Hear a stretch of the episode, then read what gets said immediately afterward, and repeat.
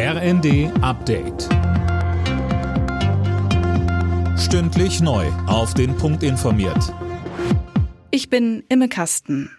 Die Terrororganisation Hamas hat sechs weitere Geiseln an das Internationale Rote Kreuz übergeben. Israel entließ im Gegenzug weitere palästinensische Häftlinge. Laura König. Die seit vergangenem Freitag geltende Feuerpause war um einen Tag verlängert worden.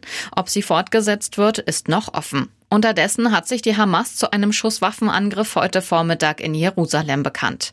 Die Terroristen rufen außerdem zu einer Eskalation auf. Bei dem Angriff waren mindestens drei Menschen getötet worden. Die beiden Angreifer wurden von Sicherheitskräften erschossen. Tag zwei bei der Weltklimakonferenz in Dubai. Heute kommen die Staats- und Regierungschefs aus zahlreichen Ländern zusammen. Auch Kanzler Scholz reist in die Vereinigten Arabischen Emirate. Dort wird er beim Start des sogenannten Klimaclubs dabei sein, den Deutschland maßgeblich vorangetrieben hat und dem bereits rund 30 Länder beigetreten sind.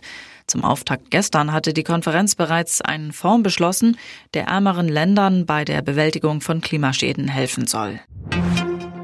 Die Bundesregierung will die Auswirkungen des aktuellen Klimaurteils des Oberverwaltungsgerichts Berlin-Brandenburg prüfen. Das hatte die Klimaschutzpolitik der Ampel in Teilen für rechtswidrig erklärt. Das Gericht verpflichtete die Bundesregierung dazu, Sofortprogramme für die Bereiche Gebäude und Verkehr auf den Weg zu bringen. BUND und Umwelthilfe hatten geklagt. Antje von Brok vom BUND sagt im ersten. Klimaschutzziele sind nicht verhandelbar und es sind auch keine Neujahrsvorsätze, die man Jahr für Jahr schieben kann, sondern sie müssen in dem laufenden Jahr und in jedem Sektor eingehalten werden.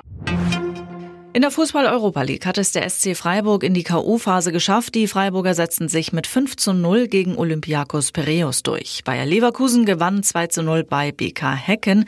Qualifikation fürs Achtelfinale. Und in der Conference League hat Frankfurt gegen Saloniki mit 1 zu 2 verloren. Alle Nachrichten auf rnd.de